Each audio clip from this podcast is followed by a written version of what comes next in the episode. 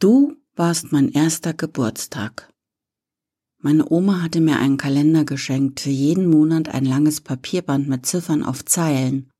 Oben ein Bild von einem Pferd, unten das Logo der Kreissparkasse.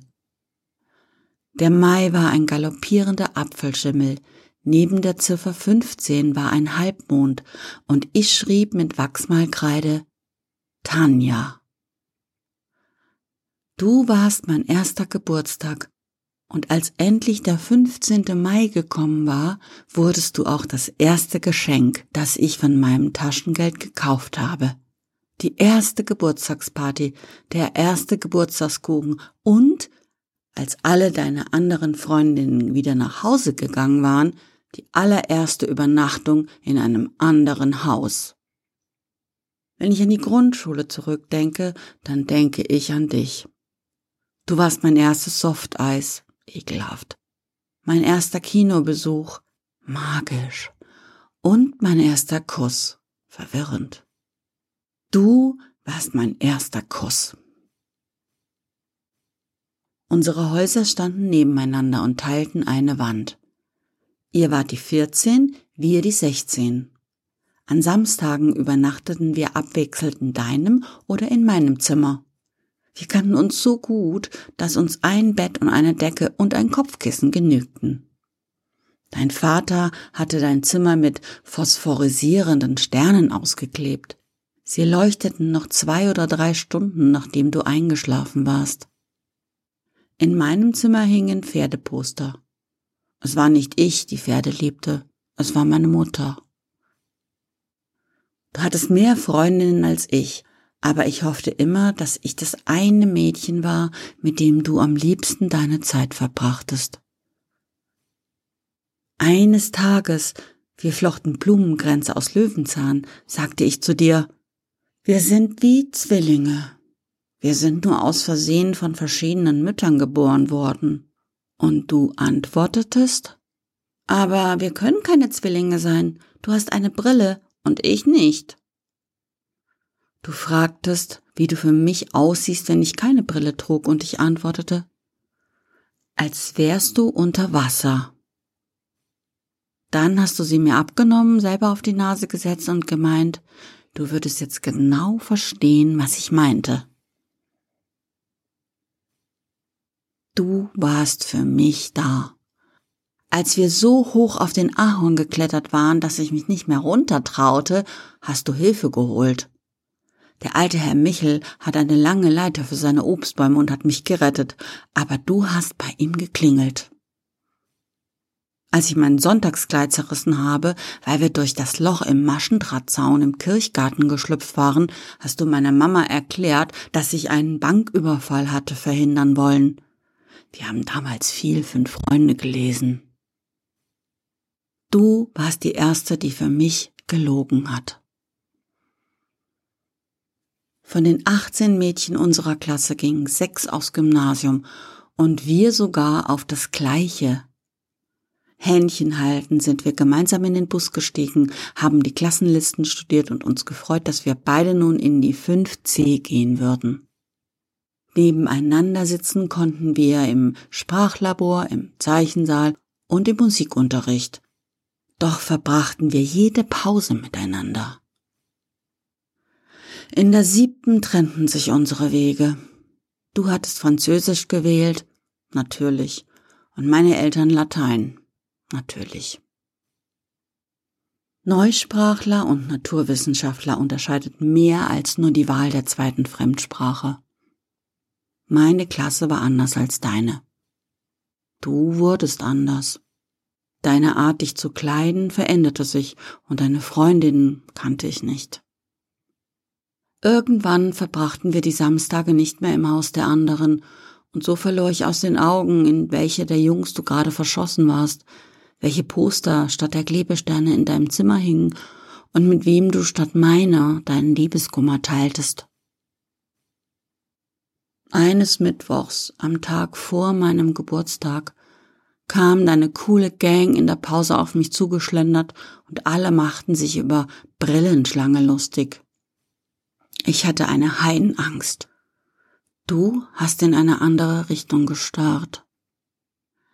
Wie schaut denn die Welt ohne Brille aus? hat Harry gesagt und sie mir von der Nase gerissen. Dann hat er sie aufgesetzt. Boah, alles unscharf, wie unter Wasser, meinte er. Mike hat mich zu Boden geschubst und ihr seid abgezogen. Mit meiner Brille. Ich habe sie danach in einem Papierkorb wiedergefunden. Die nächste Stunde hatte schon lange angefangen.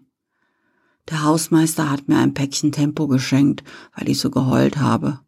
Der Krause, kannst du dir das vorstellen? Als wir uns das nächste Mal im Gang begegneten, hast du nicht zurückgegrüßt, sondern nur gelächelt. Bald hast du mich komplett ignoriert. Ich sagte Hallo und du schwebtest regungslos an mir vorbei. Dreimal. Für Tanja war Brillenschlange Luft. Damals habe ich meiner Mutter alles erzählt, als sie fragte, wie es mir in der Schule so ging. Ich weiß nicht mehr, was sie antwortete, aber danach fühlte ich mich noch schlechter. Als wäre dein Verhalten meine Schuld. Du warst die Erste, die mir das Herz gebrochen hat. Ab der neunten Klasse verlor ich dich aus den Augen. Ab und zu kursierten bei uns wilde Harry-Geschichten, in denen Drogen, die Polizei oder Schusswaffen vorkamen. Das weibliche Pendant waren die Tanja-Geschichten, in denen es um Diebstahl, Rockstars und Abtreibungen ging. Ich glaubte weder die einen noch die anderen. Nach der zehnten Klasse warst du nicht mehr auf dem Gymnasium. Deine Mutter erklärte meiner Mutter, dass du mehr für das Handwerkliche bestimmt wärst und weniger für das Geistige. Ich weiß nicht mal, welche Lehre du gemacht hast, wann du zu Hause ausgezogen bist oder was seither mit dir überhaupt geschehen ist.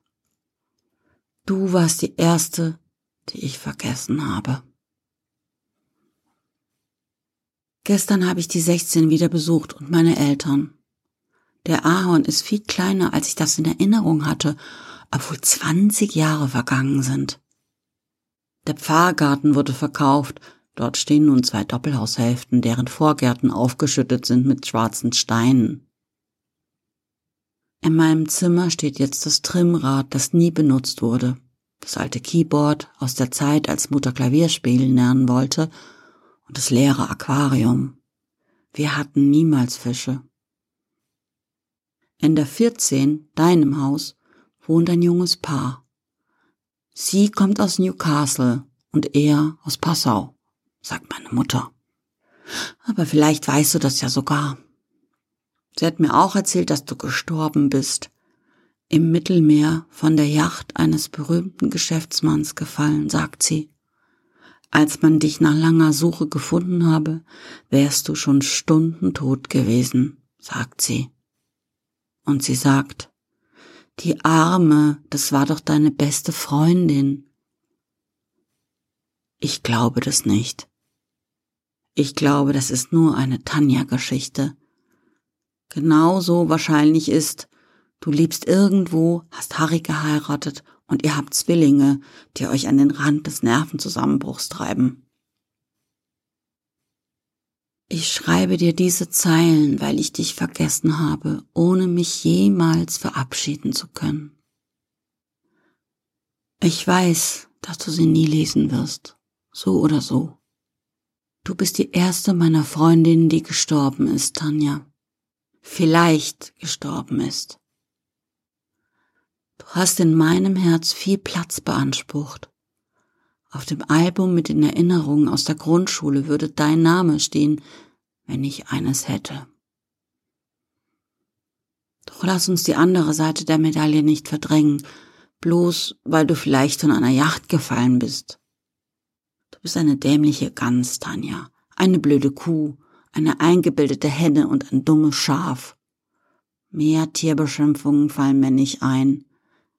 In der Grundschule waren wir da geübter. Also, was will ich dir sagen zum Abschied? Was ist die Bilanz für die Ewigkeit?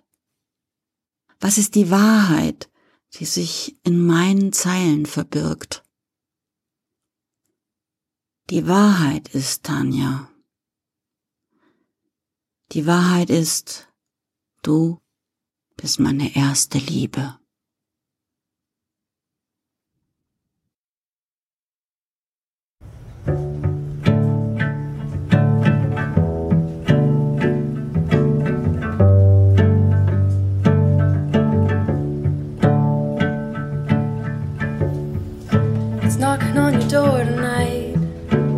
Nudging you to open up, to loosen your grip.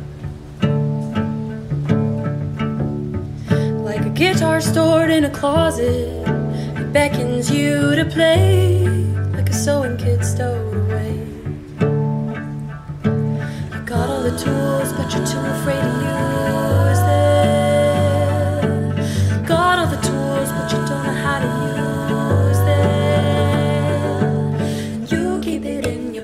where it's safe and sound. But the seed won't grow if you keep it from the ground. You keep it in your pocket where it's safe and sound.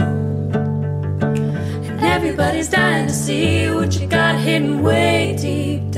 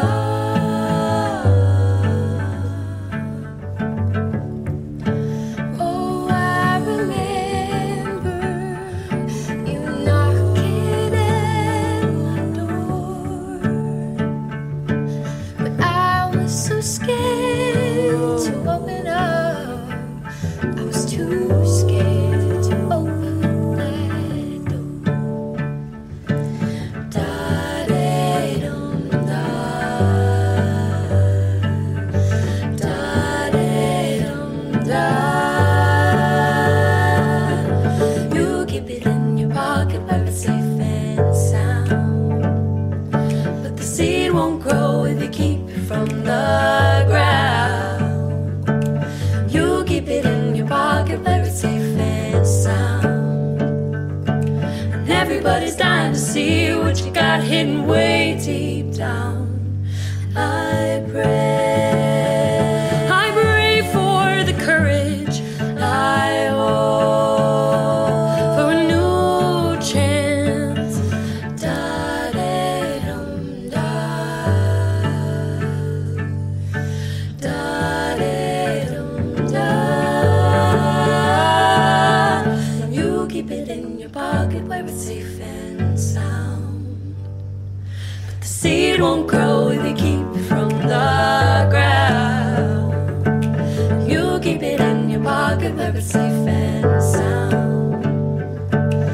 Everybody's dying to see what you got hidden way deep down.